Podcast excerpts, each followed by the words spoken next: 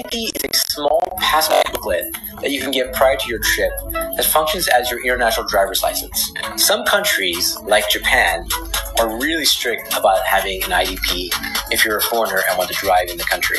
The benefit of having an IDP is that your driver's license becomes immediately recognized if you were to have a traffic incident abroad. The IDP translates your driver's license into 10 languages, which can really help to break down communication barriers and resolve potential misunderstandings.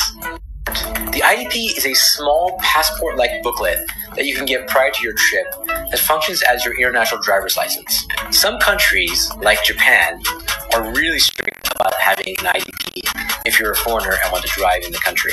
The benefit of having an IDP is that your driver's license becomes immediately recognized if you were to have a traffic incident abroad.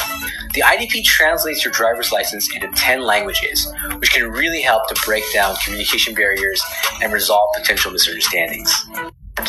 IDP is a small passport like booklet that you can get prior to your trip that functions as your international driver's license. Some countries, like Japan, are really strict about having an IDP if you're a foreigner and want to drive in the country. The benefit of having an IDP is that your driver's license becomes immediately recognized if you were to have a traffic incident abroad. The IDP translates your driver's license into 10 languages, which can really help to break down communication barriers and resolve potential misunderstandings. The IDP is a small, passport like booklet that you can get prior to your trip. It functions as your international driver's license. Some countries, like Japan, are really strict about having an IDP if you are a foreigner and want to drive in a country.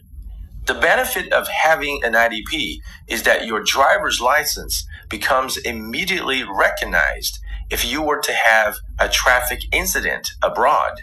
The IDP translates your driver's license into 10 languages, which can really help to break down communication barriers and resolve potential misunderstandings.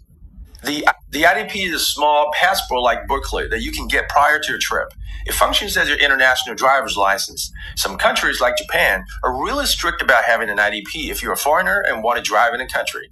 The benefit of having an IDP is that your driver's license becomes immediately recognized if you were to have a traffic incident abroad.